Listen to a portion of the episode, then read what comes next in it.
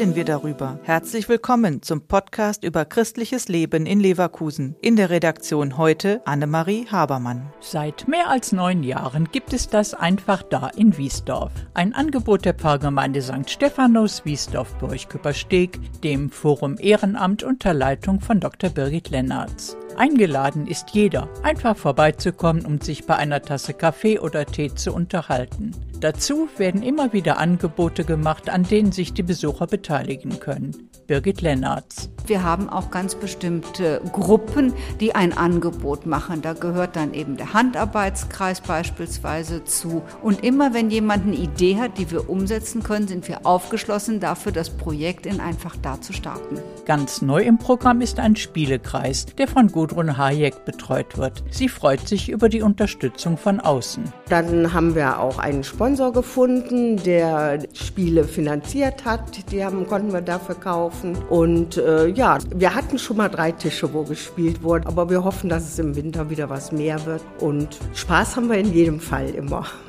Im Einfach da in Wiesdorf neben der Citykirche haben Menschen die Möglichkeit zur Begegnung, zum Austausch und auch Bildung. Aus der ehrenamtlichen Betreuung einer Ukrainerin durch eine Bauzeichnerin entstand ein neues Angebot, der Zeichenkreis. Piet Brosinski, einer der Mitbegründer des Einfach da, weiß mehr. Mittlerweile sind wir sieben, unter anderem ein Rollstuhlfahrer. Ja, und äh, Sabine bringt die Ideen rein, gibt Unterstützung, dass wir dann teilweise auch rausgehen und uns Architektur vornehmen und die dann eben in unserem Stil zeichnen.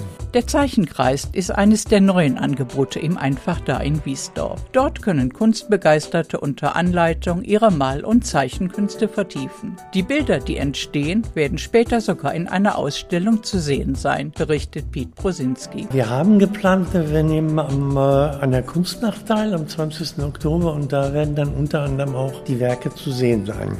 Der Podcast ist eine Produktion der Medienwerkstatt Leverkusen, der Ort für Qualifizierungen rund um Radio, Ton und Videoaufnahmen. Weitere Informationen unter www.bildungsforum-leverkusen.de slash Medienwerkstatt.